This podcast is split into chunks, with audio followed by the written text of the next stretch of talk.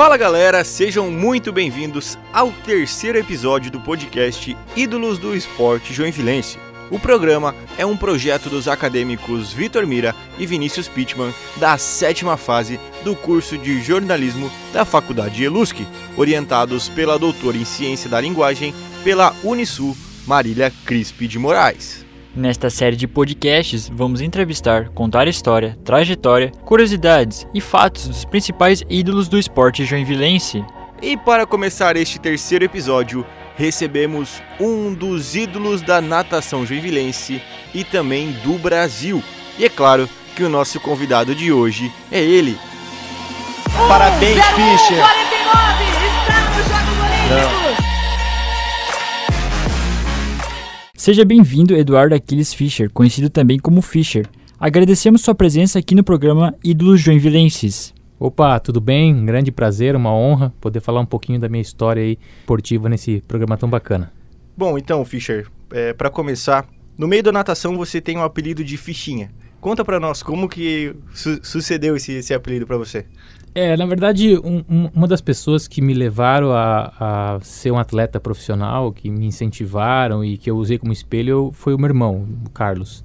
E como ele sempre foi mais alto que eu, até hoje ele é um, uma pessoa mais alta do que eu em termos de estatura, então ele já fazia parte da equipe do Ricardo, da equipe principal de Joinville, e eu entrei depois. Então é, o, o meu irmão já tinha o apelido de Fischer, e como ele era mais alto que eu, então ficou o Fischer e o Fichinha. Eu por ser mais baixo que o meu irmão, acabei recebendo o diminutivo e fiquei como fichinha. Bom, você é natural aqui de Joinville. Como e quando surgiu a sua paixão pela natação? Eu sempre fui uma, uma criança bastante ativa, é, a, tanto que a matéria que eu mais gostava na escola é, era a educação física. Quando tinha o, a semana das Olimpíadas Escolares, é, para mim era, era uma satisfação, era uma alegria porque eu escolhia todos os esportes me inscrevia para participar de todos os esportes. Então eu sempre fui uma criança muito ativa, gostava, de me movimentar, gostava de, de, de fazer esporte. E, e, eu já me, meu pai me colocou na natação desde muito cedo, porque ele sempre tinha receio que pudesse ocorrer um acidente na casa de um coleguinha cair na piscina ou na, quando a gente ia para praia. Então ele tinha muito receio e me colocou cedo na, na escola de natação para que eu soubesse me virar na piscina. É, mas na verdade acho que a minha grande vontade de ser um atleta veio por causa do meu irmão, assim, aquela aquela coisa de irmão mais novo, que quer sempre imitar o irmão mais velho. E eu tinha, eu achava muito bacana que ele era campeão estadual, tinha ficado em quinto lugar no Campeonato Brasileiro infantil, isso com 13 anos, meu irmão tinha 13 anos, e eu tinha 9 e 10. Então, é, acho que minha, minha, grande paixão veio na, na, vontade de ser o meu irmão, ou, ou ser que nem o meu irmão quando ele era um nadador. E a partir de que momento você percebe que pode tornar essa sua paixão em sua profissão?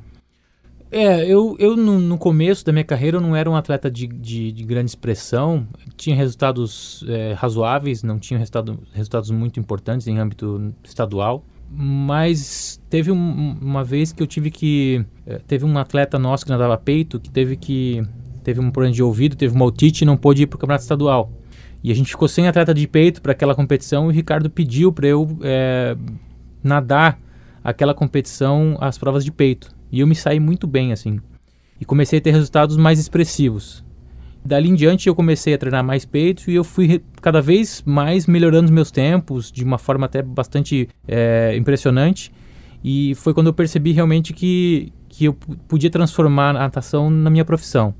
E tudo culminou é, em 1997, eu tinha só 17 anos, quando eu fui campeão brasileiro júnior de natação e me classifiquei para a seleção brasileira júnior, que foi para um campeonato que a gente chama de Multinations, que é na Europa, onde várias seleções de vários países europeus se unem para fazer uma competição e o Brasil é convidado. Então acho que quando eu participei dessa, quando eu venci esse campeonato brasileiro e me classifiquei para esse Multinations, foi quando deu realmente uma virada de chave que eu sabia que aquilo era que eu que eu podia tornar aquilo minha profissão. Você ao longo do tempo se especializou nessa questão do nado peito, nessa modalidade do nado peito. De onde que surgiu mesmo essa, essa paixão? Foi nessa, nessa substituição de um companheiro de equipe? Foi, foi exatamente aí, porque até os meus é, 14, 15 anos eu nadava borboleta. Eu tinha até a, me colocado em quarto lugar no Campeonato Brasileiro é, de Juvenil, é, nadando 100 metros borboleta. Então o Ricardo sempre me dava muito treino, me direcionava para o nado borboleta, porque eu tinha uma facilidade para nadar o borboleta. Mas realmente nessa competição, como eu falei, que eu tive que substituir um outro atleta de peito, eu tive um resultado bem expressivo e, e, progressivamente o Ricardo foi cada vez mais reduzindo minha metragem de treinamento em borboleta e fazendo uma metragem maior em peito. E quanto mais treino de peito ele me dava, melhor eu respondia nos campeonatos. E eu comecei realmente a ter resultados bastante importantes que culminaram assim nessa meu início de carreira, culminaram nessa vitória nesse Campeonato Brasileiro lá em Porto Alegre, que me classificaram para minha primeira seleção brasileira. Você passou por cinco clubes diferentes ao longo da sua carreira. Para você, qual o de melhor estrutura e qual o que o melhor oportunizou condições para você? É, é, muito é muito difícil a gente julgar porque foram momentos diferentes da minha carreira é, e quase sempre eu não passava o ano inteiro no clube que eu estava representando. Vou, vou, dar o exemplo do meu primeiro contato profissional que foi com o Minas Tênis Clube em 99. É, eles me contrataram para representar o Minas durante o ano inteiro de 99, mas eu fui para lá no início do ano, em janeiro. Morei na República e fiquei, acho que eram cinco ou seis meses morando lá é, para fazer quatro competições na sequência. E eu já estava fazendo, eu já estava cursando o curso de direito aqui em Joinville, então eu não podia ficar muito tempo fora. E esse foi um dos, dos acordos do nosso contrato, onde eu passaria um tempo lá para nadar essas quatro competições, depois eu retornaria e aí eu só iria novamente para Belo Horizonte realmente nas vésperas das competições. Mas é, e depois eu passei por Pinheiros, Unisanta, é, to, todos são clubes com excelente estrutura e cada um tem a sua particularidade, né? A Unisanta preza por fazer esse link da educação com o esporte, que é algo que a gente busca muito no nosso país. O Pinheiro já tem uma estrutura de excelência, com tradição. O Minas é uma, apesar de ser uma estrutura mais de clube assim tradicional, onde o sócio mantém o clube, é, eles dão essa, essa ênfase ao esporte porque eles acham que, é, que faz parte da formação do ser humano, né? E incentiva os outros sócios, inclusive eles têm uma participação muito grande na comunidade ali em Belo Horizonte. Então são todos os clubes com grandes estruturas.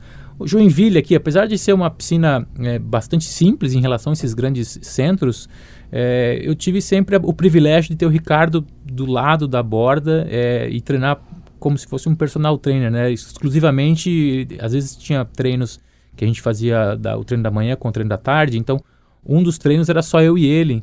Então eu tinha essa vantagem de estar tá treinando exclusivamente com o técnico olhando só para mim, que é uma, algo que você não tem num grande clube, né? Você divide a piscina com 20, 30, 40, 50 atletas e o treinador não está só é, olhando para você. Então, apesar de a estrutura física aqui de Joinville não ser ideal, essa estrutura de, de, de RH, de pessoa, né, de, de, de conhecimento, é, é, era uma vantagem. Então, assim, é difícil dizer qual que foi a melhor, porque cada uma, em, em sua particularidade, teve uma relevância é, singular na minha, no meu treinamento. Um pouco de cada agregou muito na sua trajetória, né? Sem dúvida, sem dúvida. Principalmente agora que eu faço parte da Confederação Brasileira, né? Isso dá um handicap bacana. E como você avalia a natação brasileira em relação ao resto do mundo, em questão de estrutura e investimento? É, a natação é, brasileira comparada com o restante do mundo, assim, a gente tem muito potencial humano, né? A gente tem, nós, nós somos um país continental com 220 milhões de habitantes, então a gente tem um celeiro de atletas muito grandes. É, mas infelizmente às vezes a gente não consegue fazer esse atleta chegar no alto rendimento, seja por vários motivos, né? E não adianta agora só culpar o governo que não investe. É, é cultura, é, é, o próprio clube, a gente depende ainda muito do clube, é, a dificuldade que a gente tem da integração do esporte com a educação nas escolas. É, é um processo que demanda tempo. Então a gente vê que os Estados Unidos, é, a Inglaterra, é, ou seja, esses grandes é, países com grandes resultados, Austrália, né, com grandes resultados na natação, eles vêm de anos e anos trabalhando essa cultura esportiva focada no, no, na natação, né, no esporte universitário de uma forma geral.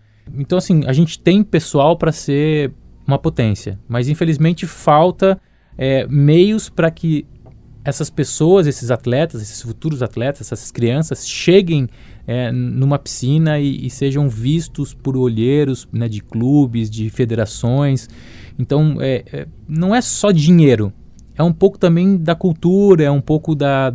Né? Hoje é mais fácil uma criança pegar uma bola e bater um, né, uma pelada atrás do, do, da casa dela do que entrar numa piscina. Claro, a piscina demanda uma estrutura muito maior. Tem que, nós estamos aqui no sul, por exemplo, aqui tem que aquecer. Não, não tem como dar treinamento numa piscina sem aquecimento. Então você tem uma piscina com aquecimento, com tratamento de cloro, com, com raia, com bloco de saída.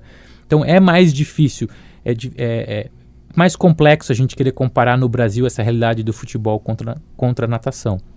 Mas a gente vem trabalhando com isso, a gente vem tentando de alguma forma é, fazer com que a base seja ampliada, o funil seja alargado, para que mais crianças caiam nesse funil maior e lá embaixo a gente consiga ter mais campeões olímpicos.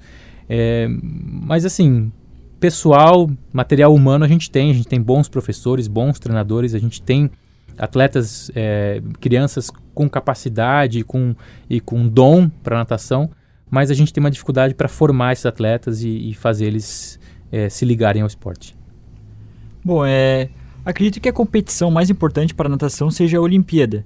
Você participou de duas, a de Sydney em 2000 e a Atenas 2004. Qual é a sensação de competir em um lugar que é um sonho de muitos atletas? é uma sensação muito bacana, assim, e, e a gente acaba só tendo um, uma real dimensão do que é um, um, Jogos Olímpicos mais tarde, né? Eu, eu, hoje eu tenho 40 anos, eu, eu acho que talvez só agora ou, ou recentemente que eu consegui efetivamente entender o, a dimensão do, do que é participar, do que é chegar numa semifinal de Jogos Olímpicos, do que é representar não só a sua cidade, o seu estado, o seu país, né, é, a sua bandeira, a sua família. São tantas coisas envolvidas, é, é, é toda uma estrutura de governo que, que investiu é, muito dinheiro para que eu pudesse estar nessa Olimpíada. Então a gente, é, agora, assim, passado alguns anos, a gente consegue olhar para trás e ter uma real dimensão do que é defender o país nos Jogos Olímpicos. Mas quando a gente chega lá, é tudo muito fantástico, assim, é um negócio impressionante. A, a gente aqui de Santa Catarina está acostumado a nadar os Jogos Abertos. Quando eu era, eu lembro quando eu participei pela primeira vez, eu tinha 14 anos de Jogos Abertos e foi em Florianópolis. E eu lembro que foi um dos jogos, assim, um dos mais bem organizados que eu consigo me lembrar, até por ter sido na capital, tem todo aquele, né, a Florianópolis é uma cidade muito bonita, então tudo, tudo conspirou para ser um Jogos Abertos muito bacana aquele. É, teve uma transmissão ao vivo da televisão, na natação, inclusive. Então, assim, é, aquela imagem daquela competição para mim foi muito bacana e marcou a minha carreira. De repente, quando eu chego em Sydney, eu tô nos Jogos Abertos aumentado mil vezes, dez mil vezes, cem mil vezes, não preciso nem mensurar quantas mil vezes mais é, a gente transporta aqueles Jogos Abertos para uma Olimpíada.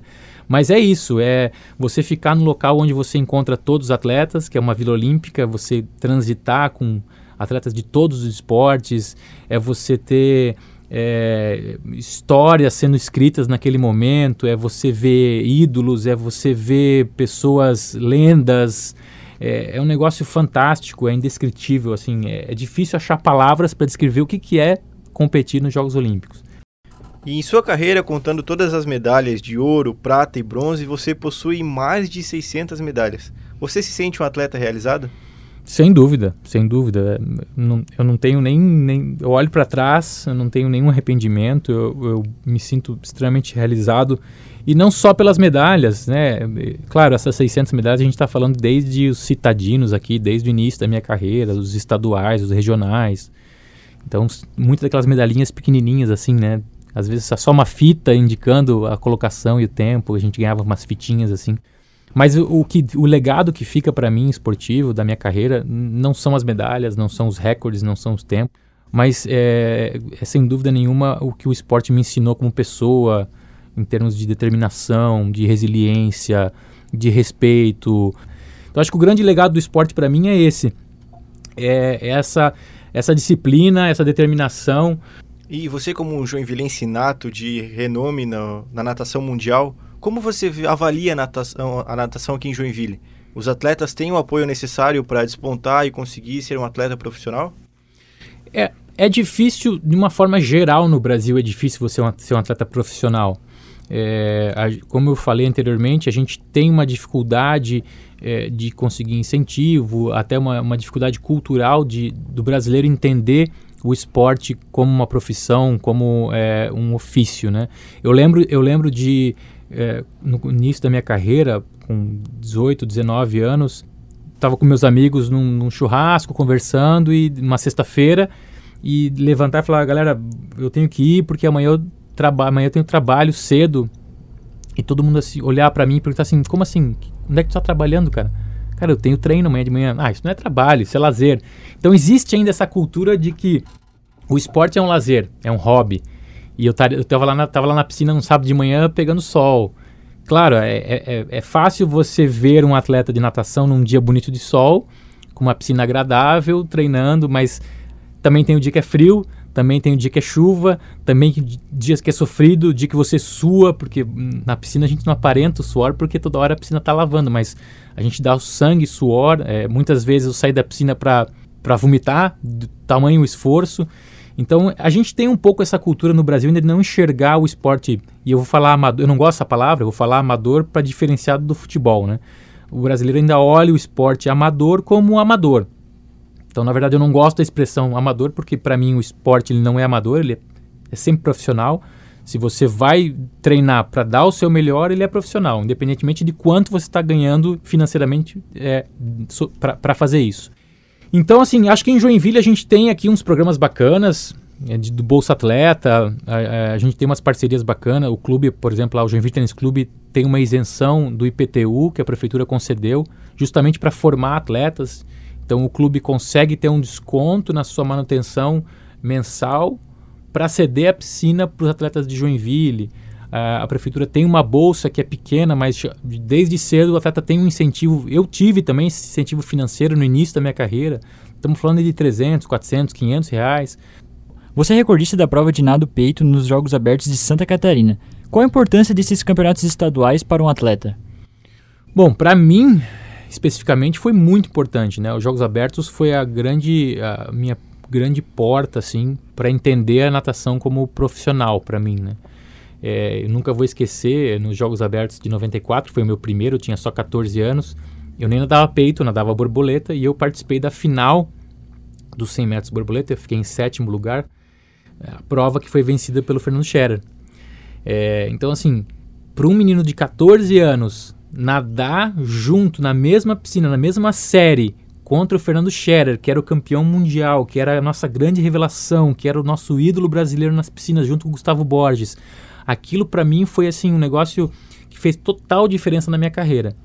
Então os jogos abertos para mim tem uma relevância extrema, assim. Eu sempre levei os jogos abertos muito a sério. Era é uma competição que a gente chamava de preparatória, de avaliação. Os jogos abertos têm relevância ímpar assim na minha carreira. E atualmente você reside aqui na cidade de Joinville ou está fora da, do estado? Não, moro em Joinville. Eu adoro Joinville. Tenho uma paixão muito grande pela cidade de Joinville.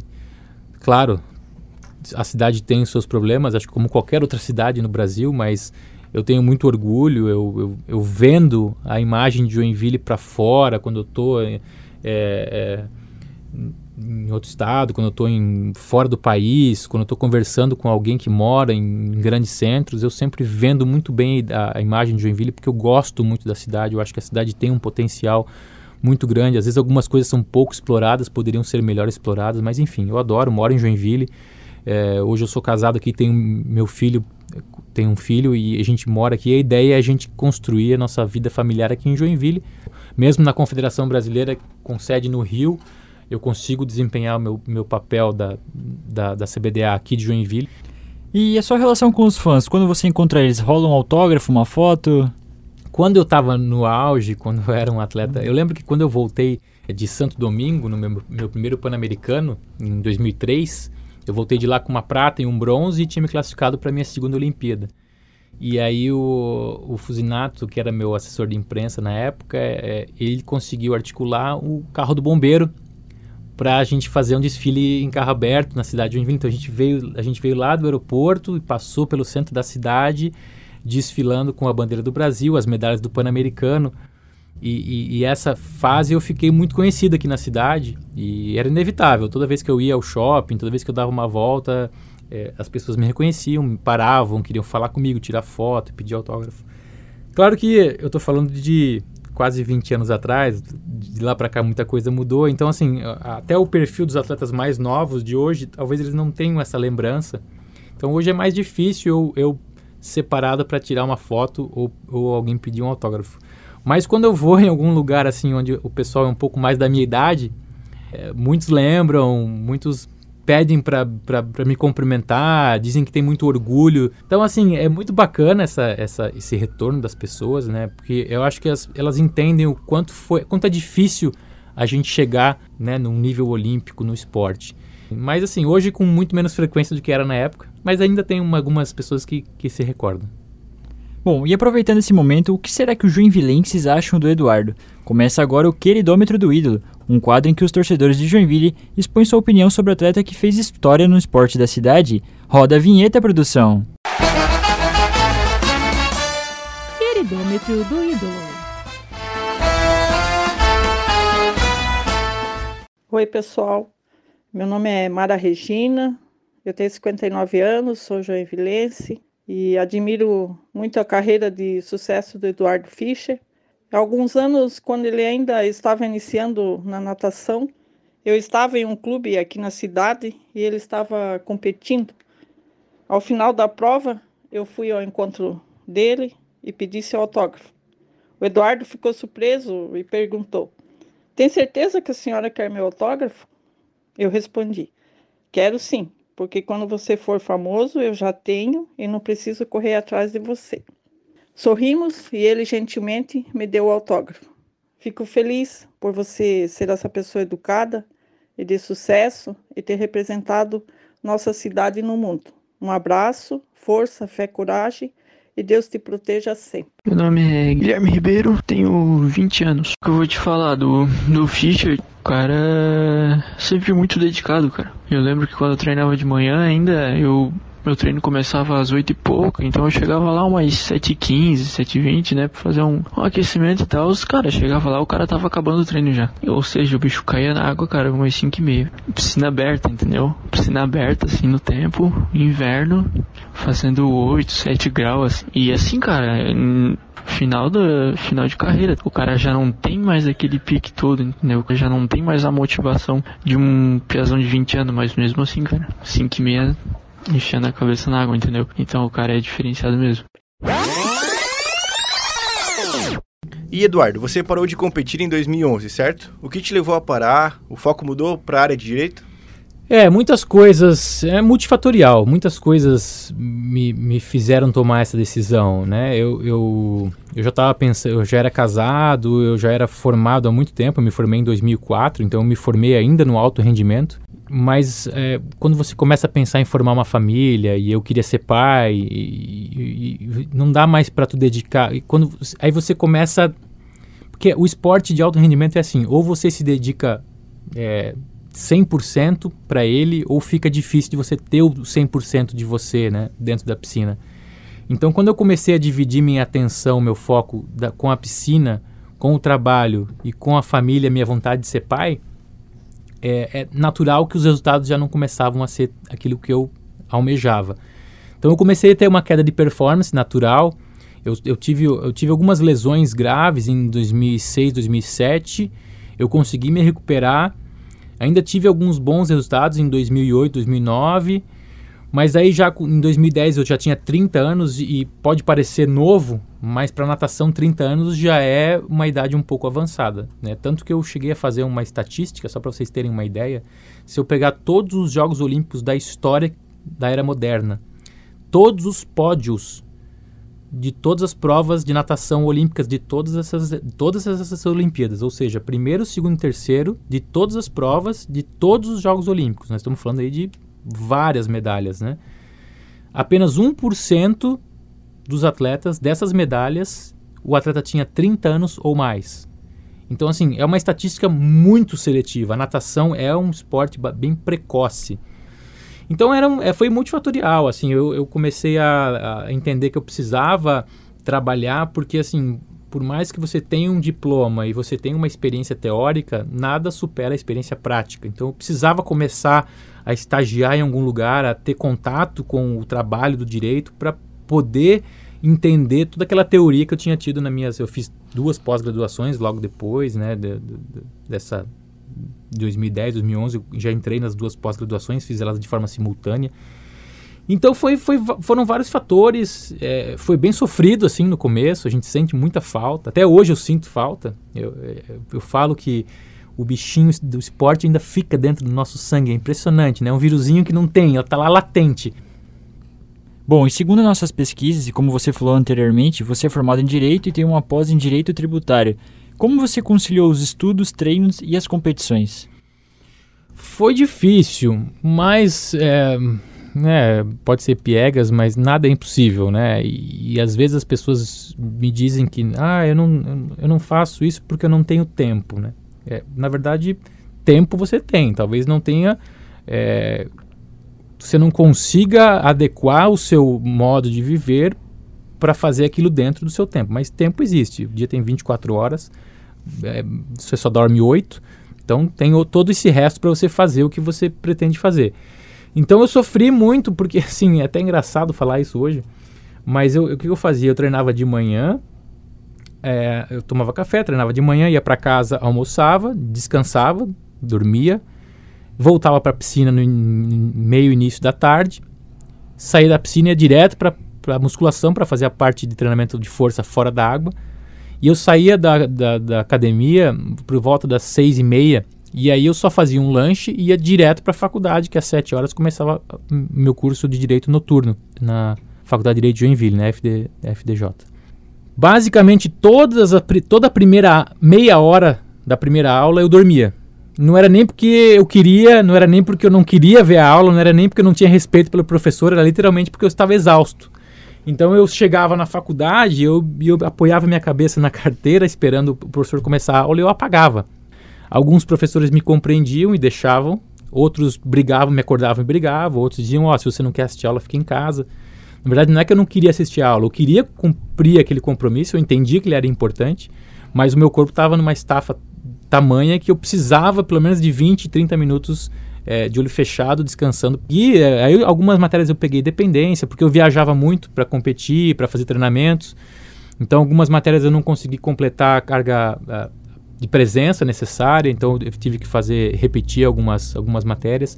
Então dos cinco anos aí do curso de Direito eu levei seis anos e meio, quase sete, para me, me graduar.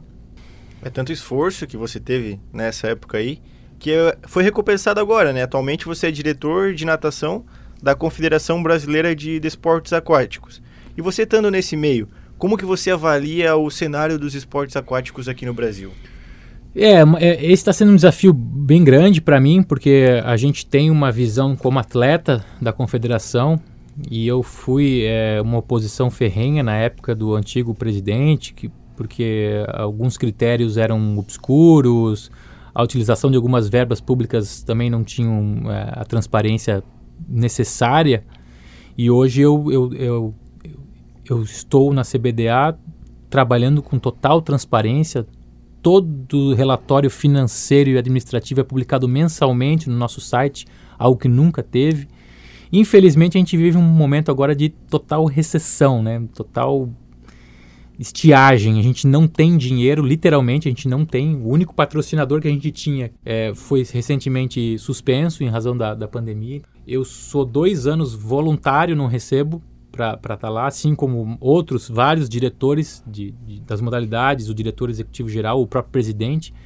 São pessoas realmente com um alto grau de altruísmo porque estão é, se incomodando, estão despendendo tempo e estão contribuindo para o esporte sem ganhar nada para isso. Então é um desafio bem, bem, grande que eu enfrento agora, de poder enxergar a confederação não só como atleta, mas também como dirigente, entender um pouco o anseio do técnico, entender um pouco o anseio do, do, do, do clube, do presidente de federação, a necessidade das federações estaduais. Nessa questão de que você falou que são todos voluntários, é difícil no mundo que vivemos hoje, né? No mundo tão capitalista. E isso mesmo, então, é muito pela sua, da sua paixão pela natação e na esperança de maior desenvolvimento do esporte, né? Sem dúvida. Minha esposa pergunta todo dia para mim por que, que eu tô lá ainda se eu só, só me incomodo e não ganho nada com isso. Mas é, é, é, é, algo que eu faço porque eu gosto mesmo, assim. Como tu falaste, a palavra é paixão mesmo. Eu gosto, gosto de trabalhar com isso. é, e, e, gosto de estar lá no meio, gosto de, de, pensar em critérios, quem que vai, quem que não vai, como é que a gente vai fazer, qual que é a, a, ação que a gente vai fazer, como é que a gente vai fazer para essa equipe chegar lá no Olimpíada e trazer uma medalha para o nosso país. Então é, é, é, nesse é nessa vibe que eu estou tocando a confederação. A mídia esportiva do Brasil tem como carro-chefe e como principais fontes de notícias o futebol, o futsal, o vôlei e até mesmo o basquete. Por que o esporte aquático não tem essa atenção devida? É, são, é, são vários motivos, mas acho que o principal é o seguinte: é, é difícil você ter uma relação visual com um atleta de natação, né? Perceba, vamos fazer aqui um paralelo com o jogo de vôlei. É uma partida onde você é, a cada ponto para a bola e aí a câmera vai, foca na, no rosto do atleta, reprisa a jogada do jogador de vôlei, a marca que está patrocinando o time aparece no peito do atleta a cada cortada que ele faz, a cada ponto que ele faz, e aquilo permanece ali por uma hora e meia, duas horas. Então o, o, o torcedor, o fã, quem está em casa assistindo, tem uma relação muito pessoal com o atleta. Estou dando um exemplo do vôlei, mas posso dar do futebol, do futsal, do basquete, o esporte coletivo, via de regra. Então você enxerga o, o atleta e a cada ponto você se identifica com o esforço, com aquela, né, quem vai ganhar o jogo e tal. A natação, diferentemente desses esportes, onde a partida dura uma hora ou mais de uma hora, é, são provas de um minuto, dois minutos. No máximo aí, uma prova de 1.500 vai ter 15 minutos, mas é uma prova que geralmente ninguém assiste porque demora tanto que. E aí o atleta tá lá de touca, de óculos. É, você às vezes não consegue enxergar nem o rosto do atleta, ele está metade do corpo embaixo da água. Você não tem essa relação é, pessoal com o atleta.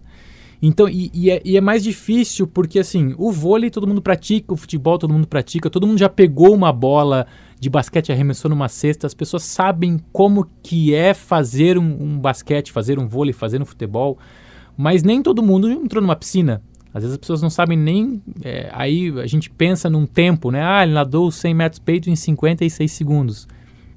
Agora, se eu falar que eu fiz uma cesta do meio da quadra, todo mundo sabe a dificuldade de fazer uma cesta do meio da quadra. Uhum. Mas ninguém entende a dificuldade de nadar os 100 metros peito em 56 segundos. É rápido, não é rápido, não é. Enfim. Então, todas essas, essas particularidades da natação acabam é, perdendo um pouco o interesse da grande massa.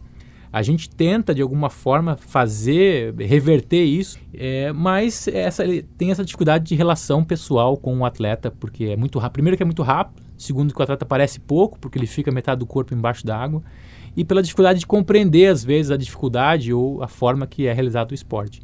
E bom, Vamos agora para mais um momento de descontração e começa agora o quadro Bate-Bola, onde faremos uma pergunta e o nosso convidado Eduardo responde rapidamente. Bora lá.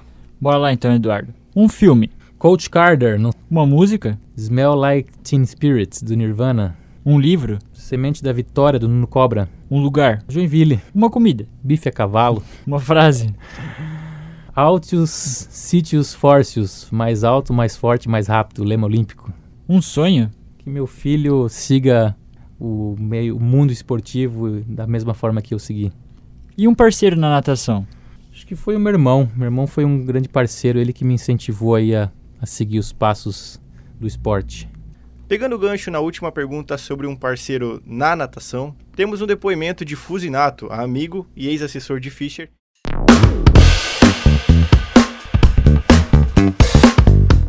Depoimentos.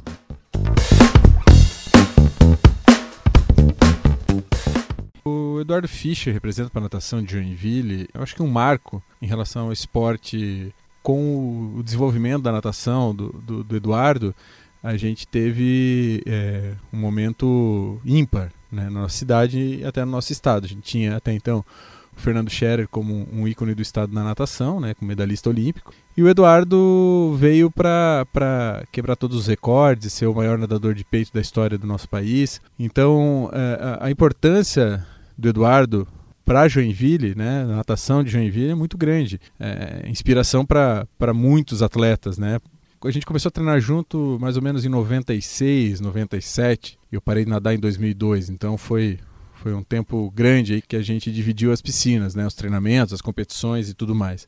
E depois de um tempo, eu já na faculdade de jornalismo, já praticamente me formando, né, E ele estava procurando um assessor de imprensa. E eu fui conversar com alguns colegas, ah, quem que a gente podia indicar e tal. E um colega meu de faculdade, Martim Fernandes, falou assim: pô, Fusinato, por que, que você não faz? Né? Por que, que você não, não, não pega a assessoria de imprensa do Eduardo? E eu, pô, por que não, né? Não tinha experiência, né? Tava ainda é, terminando a faculdade, trabalhando em alguns sites, algumas, alguns veículos aí mais independentes, né? Foi até 2007 que, eu, que a gente continuou na assessoria, mas a amizade continuou, como continua até hoje, né? Não é mais a, aquela amizade diária que a gente sempre teve na época de beira de piscina, mas a, o carinho e a amizade sempre continua e sempre vai, vai perdurar. Bom, e vocês acabaram de ouvir o depoimento do Fusinato. Eduardo, o que você tem para falar dele? Ah, o Fusinato, o que eu posso dizer? Foi uma pessoa, um amigo e um, um companheiro de treino que, que também utilizou o esporte como, como é, trampolim né, para chegar a voos maiores na sua carreira profissional. E, e ele foi pra, realmente para o lado do jornalismo e utilizou essa, essa, esses mesmos mecanismos né, de, de perseverança, de disciplina, de resiliência que a natação, que o esporte nos, nos dá, para também é, é, fazer a sua carreira profissional. E, e eu optei por trabalhar com, com o Fusinato por, por vários motivos, né? Primeiro porque a gente era amigo e a gente tinha uma boa relação, ele me compreendia. E depois porque eu achava que é, um dos, dos, grandes atributos de um bom assessor de imprensa era entender é, o que eu passava num dia a dia. E como o Fusinato também foi um atleta de alto rendimento, nadou jogos abertos comigo, eu, eu achava que ele tinha esse diferencial que era compreender o meu dia a dia. E isso se traduziu porque a gente ficou, a, gente, a nossa parceria perdurou por muito tempo e a gente pôde, ele pôde entender é, os melhores momentos para a gente fazer as ações, para a gente atender a mídia, a imprensa. É, ele já me compreendia é, de uma maneira é, esportiva melhor do que um, se eu tivesse optado por um profissional que não tivesse relação direta com a, com a natação. E, e foi muito legal, a nossa parceria foi muito bacana, é, muitas vezes até foi é, voluntária, né? A gente está falando, falamos aqui sobre a CBDA e meu voluntariado, mas o, o Fusinato também no início do nosso trabalho é, fez um trabalho de, de, de é, assim, sem um custo, sem um valor financeiro, até entendendo a minha, a, a minha condição financeira na época. E, então acho que a gente criou uma boa relação, a gente é, tem uma amizade boa até hoje e eu sou muito grato por tudo que ele é, fez por mim e, e a forma como ele ajudou a alavancar minha carreira.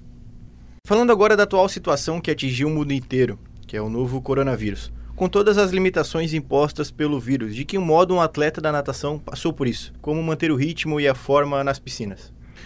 É difícil, é difícil. Acho que para o mundo inteiro está sendo difícil. A gente acompanha a realidade dos atletas olímpicos do mundo inteiro, não só na natação, né? Mas a gente tem que, a gente procura lá na CBDA tentar enxergar a realidade das outras nações e dos outros esportes para saber como eles estão lidando com essa pandemia, para ver se a gente consegue achar uma saída para os nossos atletas também.